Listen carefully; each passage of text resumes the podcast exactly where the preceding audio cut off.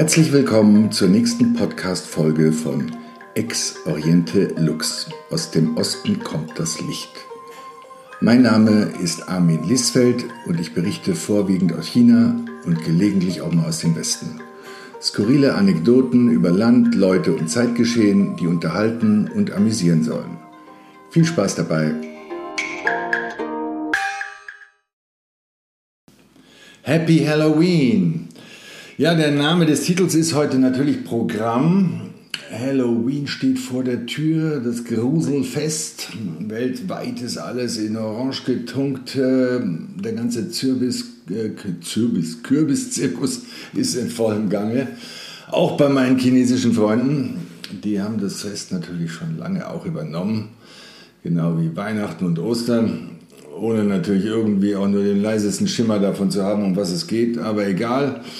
Man kann feiern und äh, man kann sich verkleiden und äh, man kann Geld ausgeben. Das kann ja nur gut sein. Und ähm, ja, in anderen Teilen der Welt auch. Ähm, aus Bangkok erreichten mich schon erste Videos und Fotos. Dadurch, dass Halloween dieses Jahr am Montag ist, sind wohl etliche Partys schon am Wochenende gestartet. Ja, äh, hier in München, in meiner Nachbarschaft, ähm, gruselt sich auch was zusammen. Ähm, es scheint wirklich so, dass die Menschen jetzt äh, nach Pandemieende alles umso intensiver wahrnehmen. Und nachdem er gesehen hat, dass das Oktoberfest auch glimpflich verläuft, ohne irgendwelche größeren Konsequenzen, also ich meine jetzt Covid-technisch, ähm, wird hier Halloween-technisch auch Gas gegeben dabei so richtig wissen hier auch nur die wenigsten, um was es geht. Ja, die meisten halten äh, Halloween einfach für einen amerikanischen Party-Gag. Ja. Dabei, das stimmt so nicht. Das Wort ähm, leitet sich zwar von ähm, All Hallows Evening ab, also das bezeichnet den Abend vor Allerheiligen ähm, und ist somit äh, zwar ein katholischer äh, Name, wenn man so will, aber der eigentliche Brauch äh, ist viel, viel älter. Der geht zurück bis ins 5. Jahrhundert vor Christus, als die Kelten an diesem Tag das äh, Samhain äh, begangen. Also das war das ähm, Neujahrsfest der Hexen auch. Das war eine sehr rituelle Geschichte. Ähm, äh, das war ein Tag, es war der Tag im Jahr, wo irgendwie die Welt der Lebenden mit dem der Toten verschmolz. Also man, da hat sich irgendwie so eine Tür aufgemacht. Und ähm, auf jeden Fall glaubte man, dass an diesem einen Tag, dem 31. Äh, Oktober eben die Seelen der Toten ähm, Zugang zu der Welt der Lebenden hätten und daher versuchen würden, von äh, den Lebenden Besitz zu ergreifen, um sich somit ein weiteres Leben, eine weitere Inkarnation äh, zu ergattern.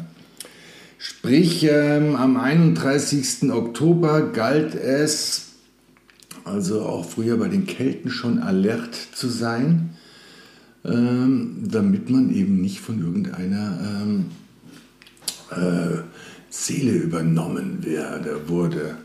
Deswegen trugen die dann wohl Masken, um diese Toten abzuschrecken und sich möglichst unattraktiv zu präsentieren für solch eine feindliche Übernahme.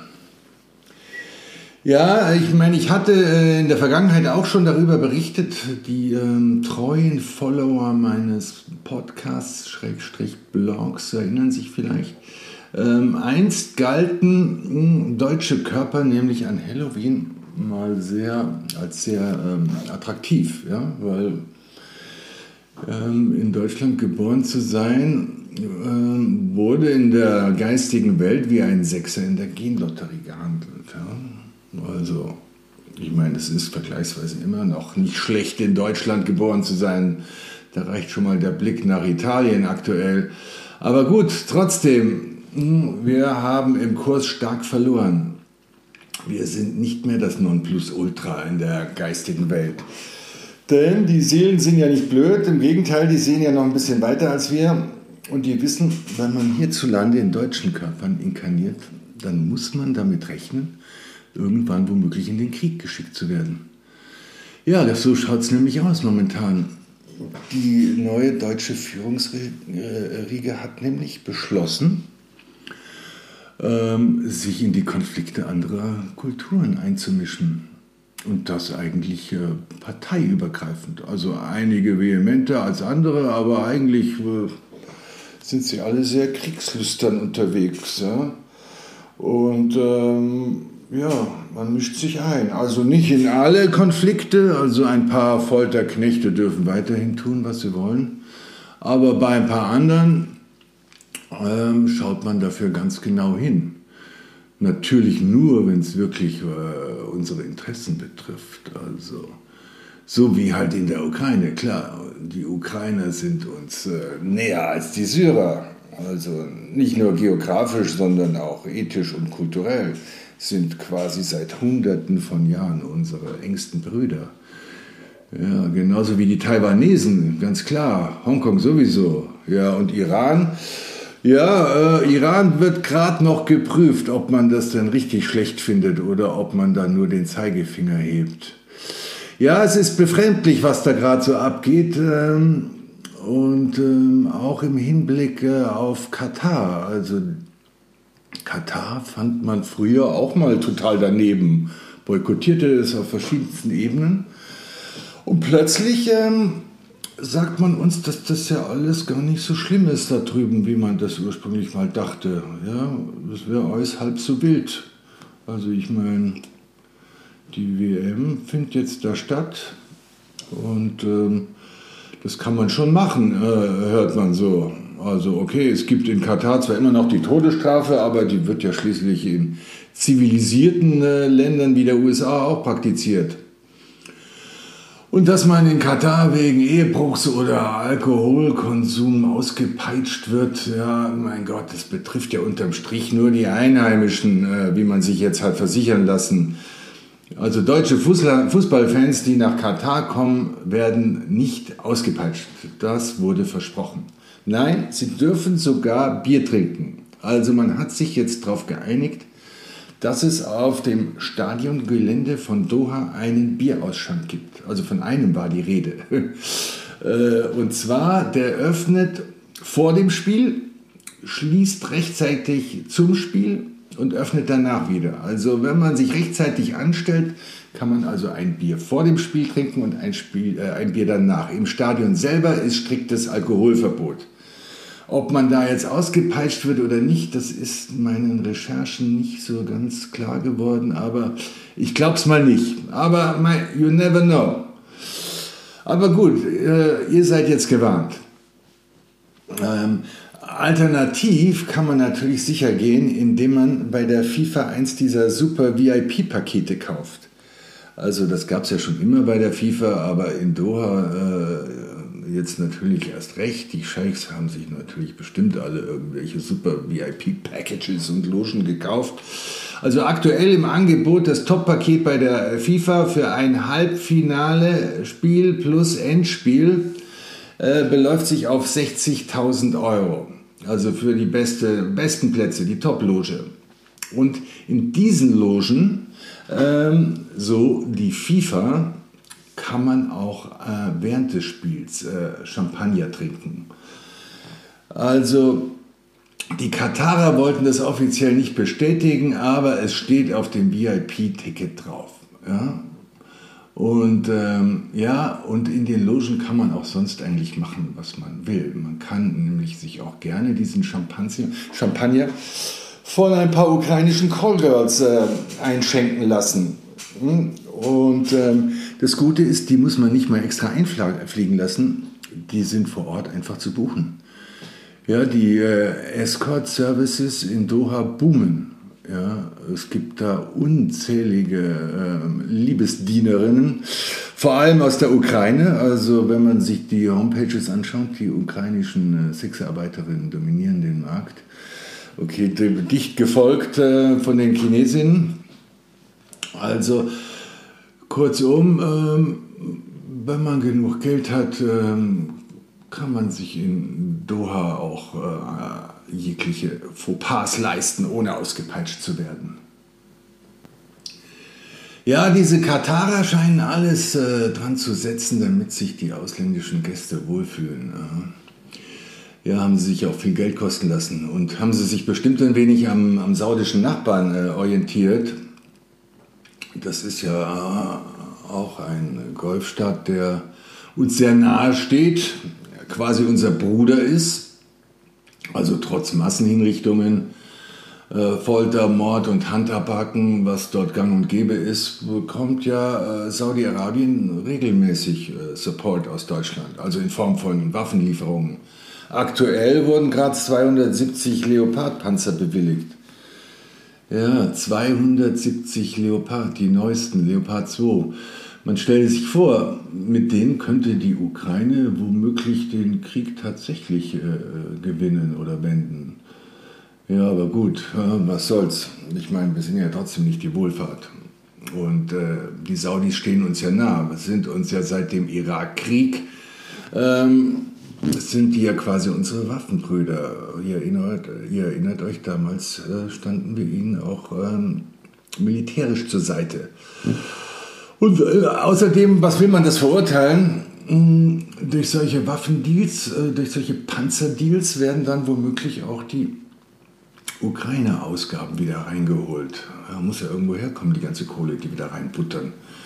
Ja, wenn wir schon hier diesen ganzen Oligarchen zwar äh, die Vermögen blockieren oder einfrieren, aber sie nicht pfänden, was ja wohl durchaus sinnvoll wäre, dieses Geld einfach äh, zu pfänden, ihre Immobilien zu verkaufen und die Kohle dann äh, in äh, Social Support für Ukraine zu stecken. Aber nein, nein, das machen wir nicht. Also es ist irgendwie eine seltsame Nummer mit diesen ganzen ähm, Boykotten und äh, Maßnahmen. Ähm, ja, keine Frage, dass man äh, ähm, diesen Ukrainern helfen soll, also auf einer humanitären Ebene auf jeden Fall, aber ganz klar nicht militärisch. Also ich, ich ziehe da nicht am selben Strang. Und ähm, ja, wie auch immer, ähm, ja, die Katarer sind auf jeden Fall jetzt nach ursprünglichen Bedenken doch für wertvoll äh, empfunden worden. Und man hat sie kurzerhand ins Boot der europäischen Wertegemeinschaft aufgenommen. Ja, insbesondere die Deutschen sind jetzt fein mit ihnen. Und die Katarer dürfen mit uns jetzt also Ball spielen, dürfen uns äh, Gas verkaufen. Habeck ist ja schon vorstellig geworden. Ja, man hat es ihm jetzt zwar wieder abgesprochenes Gas, aber zumindest wenn sie dann Lust haben, die Scheichs, dann dürfen sie uns das verkaufen. Ja, ist irgendwie sauberer als das Russengas aus irgendeinem Grund. Ja, zudem dürfen die Katarer ungeniert äh, in deutsche Hafenlogistik äh, investieren, im Gegensatz zu China. Also sie sind bei Hapag-Lloyd als mehr, äh, Mehrteilseigner drin. Sie sind sehr stark bei vielen deutschen Unternehmen drin, also wie vor allem Volkswagen, Siemens oder Deutsche Bank. Sie besitzen große Anteile und ähm, ja, man muss sich nur mal vorstellen, das sind ja alles große Firmen, deren Finanzkraft äh, äh, maßgeblich mitentscheidet, wer in Deutschland an der Macht ist. Ja, das muss man sich mal geben. Wertebasierte Außenpolitik nennt das unsere Annelina Baerbock. Ja, wie ich das später mal meinem Enkel erklären soll, weiß ich wirklich nicht. Vielleicht, vielleicht sage ich ihm einfach, du, Ivan böse Kamiltreiber gut. Oder vielleicht auch einfach nur, Geld stinkt nicht. Ja, wie auch immer. Ähm, Katar steht gut da und dürfte in Sachen Seelenwanderung an Halloween auch äh, sehr äh, populär sein in der geistigen Welt. Also zumindest die echten Katarer. Davon gibt es nämlich nur 300.000. Also insgesamt hat Katar 2,7 Millionen Einwohner. Davon sind also 2,4 Millionen äh, Leiharbeiter, die im Schnitt, ich glaube, für 270 Euro im Monat arbeiten. Die 300.000 Katarer sind alles äh, Millionäre und müssen, müssen wohlgemerkt nicht für ihren Lebensunterhalt arbeiten, da sie vom Emir alles finanziert bekommen. Also sie können, nur zu, sie können natürlich zur Selbstverwirklichung, zum Spaß arbeiten und können mit Leiharbeitern rumschachern, was wohl auch getan wird. Ähm, aber sie müssen nicht arbeiten. Ja? Also somit äh, ist so eine katharische Hülle für eine Seele vielleicht keine schlechte Wahl, äh, wenn man sich als Seele ein bequemes Leben aussuchen möchte. Ich meine, in Katar immer schönes Wetter, genug Kohle, moderne Sportstätten, jede Menge Nutten und falls es mal Krieg geben sollte, dann schickt Deutschland halt seine Truppen. Also warum nicht? Ja, im Rahmen meiner ähm, Blog-Podcast-Recherchen ähm, habe ich mich jetzt natürlich viel mit dem Thema auseinandergesetzt und mich die ganze Zeit gefragt, wen ich wohl für eine Seelenübernahme auswählen würde, wenn ich die freie Wahl hätte. Ja, wen nimmt man da? Ich meine, ich habe jetzt nicht so diesen einen Superhelden. Ähm, also ich meine, okay, ich finde Harry Styles schon ganz geil, ja. Ähm, aber trotzdem, ich habe jetzt das mal durchgespielt. Und da ich ja so ein klein wenig China-affin bin, hm, wie meine, wie meine äh, treuen Zuhörer vielleicht wissen, habe ich dann mal äh, Xi Jinping in Erwägung gezogen. Ja, der Boss der Chinesen. Der ist ja schließlich seit seiner Wiederwahl vor ein paar Tagen der mächtigste Mann der Welt. Und ähm, seine energetische DNA ist ähm, wirklich äh, interessant. Also äh, es äh, gefällt mir, was ich da sehe im Human Design. Human Design System, äh, ihr erinnert euch vielleicht, also die, die mir öfters zuhören, das ist so ein Tool, das ähm, astrologisch basiert aufzeigt, was äh, Menschen für Potenziale vom lieben Gott oder auch vom Universum, wenn euch das lieber ist, mit auf den Weg bekommen haben. Ja, und ähm, das Päckchen, das Xi, äh, Jinping mitbekommen hat, äh, nennt sich mentaler Projektor und ist wirklich special. Also das ist echt sehr, sehr selten. Man spricht von circa 1,7 Prozent der Menschheit, die so ticken. Ja? Und ähm, das ist äh, schon beachtlich. Also wen es interessiert, der kann auf meinem Blog nachlesen. Das sind Links zu einschlägigen Seiten. Also das ist kein einfaches Päckchen, was er da bekommen hat, aber wenn äh, Jinping seine Potenziale richtig nutzt, dann dürfte er wohl ein extrem feinfühliger und auch entspannter Mensch, äh, Mensch sein. Und äh, mit der Chart auch wohlgemerkt ein geborener Führer und Lenker. Also, also wirklich perfekt, wenn er das alles richtig macht, wohlgemerkt. Ja, also. Und einer, der, äh, aufgepasst, wirklich äh, gut beraten ist, auf niemand zu hören als auf sich selbst. Ja? Und das scheint er ja zu tun. Also im Sinne äh, seiner Potenziale, glaube ich, macht er einiges richtig. Ja? Also mal ungeachtet aller politischen Entscheidungen wie äh, Zero Covid und dem ganzen Scheiß, aber macht äh, Jinping auf mich einen sehr aufgeräumten Eindruck. Ähm, also ich glaube, der ist sehr bei sich. Und ähm, ich fand es auch ähm, äh, immer, ich fand es auch schon länger ein Phänomen, dass sich ähm, der ganze westliche äh, China, äh, diese ganzen China-Hater, dieser ganze westliche China-Hass, richtet sich ja irgendwie immer gegen das Land und nicht gegen den Präsidenten, was ganz klar ist für mich, weil er einfach keine ähm, Angriffsfläche bietet. Er hat einfach nichts äh, Aggressives an sich. Ja? Ganz anders als sein Autokratenkumpel, der Putin. Ja? Da ist es andersrum. Niemand hasst Russland, aber alle hassen Putin.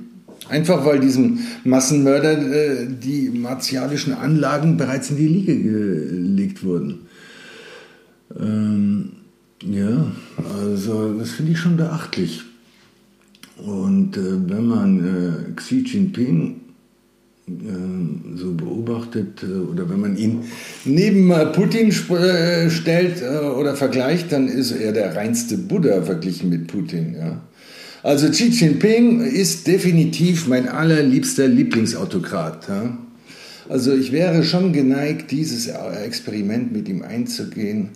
Allerdings spricht eines dagegen, er ist ähm, äh, adipös, also fettleibig.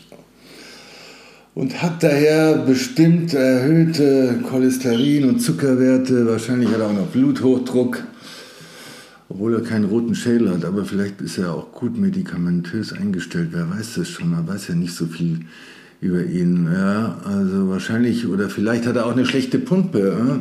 Also ich meine, das sind ja alles typische Nebenerscheinungen äh, von adipösen Menschen. Ähm, in seinem Fall besonders unangenehm oder ungünstig, da er, wie ich aus dem Human Design herauslesen kann, eben keine äh, Rossnatur ist, sondern eher ein zartes Pflänzchen ist, also einer, der sehr, sehr sorgsam mit seinem Körper und seiner Gesundheit umgehen sollte. Also man müsste ihn erstmal, wenn man ihn übernimmt, äh, auf eine strenge Diät äh, setzen. Ne? Und ähm, das wäre dann seiner Laune womöglich gar nicht zuträglich. Dann wird er vielleicht äh, so aggressiv werden, dass er nach dem Frühstück Taiwan überfällt und am Nachmittag noch Vietnam. Ja, also das ist nicht so einfach. Hm, deswegen, ich würde dann von dieser Übernahme doch eher absehen. Hm. Zumal er, wenn er so weiterlebt, auch keine dritte Amtszeit erleben wird, denke ich mal. Ja. Ähm, ja, vielleicht daher doch besser einen gesunden Körper wählen. Oder vielleicht auch einen Menschen, der ein bisschen einfacher gestrickt ist und nicht so viel über das Leben nachdenkt, wie das äh, ich immer tue. Ja? Vielleicht jemand, der gar nicht denkt, sondern einfach nur ist. Jemand total schmerzfreies. Ich frage mich oft, ob solche Menschen, also wie jetzt zum Beispiel Donald Trump, es nicht vielleicht einfacher haben im Leben. Ja, weil sie sich einfach nicht in Frage stellen, nicht reflektieren, nicht so nachdenken. Ja, also es wirkt oft so, aber man weiß es halt nicht sicher, ja, wie es hinter den Kulissen ausschaut. Weil vielleicht meinen sich die Donald Trumps ja doch nachts vor lauter Schmerzen in den Schlaf, ja, in den Armen ihrer slowenischen Plastikpuppen. Ja, dann, um bei den um bei den Dumpfbacken zu bleiben, vielleicht doch lieber in eine Heidi Klum schlüpfen. Also, ich meine jetzt äh, in ihren Körper schlüpfen. Also, oh Gott, ich verhaspel mich hier. Das sollte jetzt gar nicht doppeldeutig gemeint sein. Na, ihr wisst, was ich meine. Ähm, ja, in Heidi schlüpfen. Heidi hätte wenigstens äh, ein, ein, knackiges Gestell, an dem ich ein wenig äh, rumexperimentieren könnte. Bestimmt auch eine spannende Erfahrung, mal in so einem Frauenkörper zu stecken und mal überall äh, alle Knöpfe zu drücken und zu gucken, wie das denn alles so klappt und funktioniert.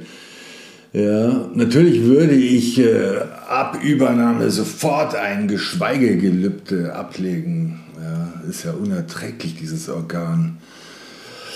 Aber gut, ich meine, es gibt auch bei Heidi keine Sicherheit. Ja? Wer weiß, äh, ob die sich nicht auch nachts in den Schlaf weint, ja? aus, lauter Schla äh, aus lauter Scham darüber, was sie diesen ganzen armen kleinen Models antut in ihren komischen Shows. Ja, und in solchen Momenten sehe ich mich dann äh, mit diesem Nasenringträger von Tokyo Hotel konfrontiert. Boah, allein bei dem Gedanken läuft es mir eiskalt den Rücken runter. Ja, dann doch vielleicht lieber den König der Schmerzfreien wählen, den Dieter Bohlen. Ja, Dieter Bohlen ist irgendwie mein Held schon lange, also mein Krisenheld. Er hilft mir immer, wenn es mir schlecht geht. Wann immer ich in dunklen Tälern festhänge, schaue ich mir Dieter Bohlens äh, Instagram-Stories an. Kein Joke, wirklich. Das relativiert mit einem Schlag alle Sorgen. Ja? Das ist wirklich, dagegen ist alles, was mich so umtreibt oder ich problematisiere, ein Witz. Ja, und das, das Herrliche ist, Dieter ist irgendwie, scheint mir gänzlich schmerzfrei zu sein. Hinzu kommt, äh, dass er ja auch noch ganz vermögend ist und somit man auch ein bequemes Leben hätte, wenn man äh, von ihm Besitz nimmt. Er hat einen Wohnsitz auf Mallorca, wo ich mich auch sehr wohl fühle. Noch dazu direkt neben dem Roxy Beach, wo ich auch gerne abhänge.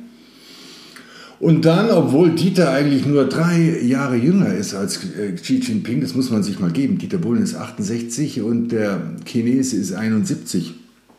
Und man muss sich die zweimal nebeneinander vorstellen. Also, Und Dieter ist wirklich topfit und durchtrainiert. Also ich kenne seinen Fitnessplan ein bisschen. Also er macht jeden Morgen Liegestützen und Kniebeugen. Er geht reiten und schwimmen und also er ist wirklich, man kann sagen, was man will über ihn, aber körperlich ist er topfit. Da kann man nicht meckern. Und falls Dieter sich dennoch in den Schlaf weinen sollte, was ich mir eigentlich kaum vorstellen kann, dann äh, kommt Karina ins Spiel, seine Frau. Karina tröstet ihn dann, also respektive mich. Ja, und Karina ist rattenscharf, believe me, mein Gott. Ich habe sie mehrfach am Strand erlebt, am Roxy Beach. Also, not so bad. Ja. Also kurzum, bei Bohlen stimmt einfach das Gesamtpaket. Daher für mich eine eindeutige Wahl. Mein Halloween steht fest. Halloween kann kommen. Ich freue mich. Grusel, Grusel, Grusel. So, ihr Lieben, das war's für heute. Vielen Dank fürs Zuhören. Ich hoffe, es hat euch gefallen. Mein Podcast gibt's auch als Blog. Selber Titel Ex Oriente Lux. Zu finden auf meiner WordPress-Seite armin-liesfeld.com. Ich freue mich immer über Feedback und hoffe, ihr seid beim nächsten Mal wieder dabei. Bis dahin sage ich Sei Jan, alles Liebe, bleibt gesund und munter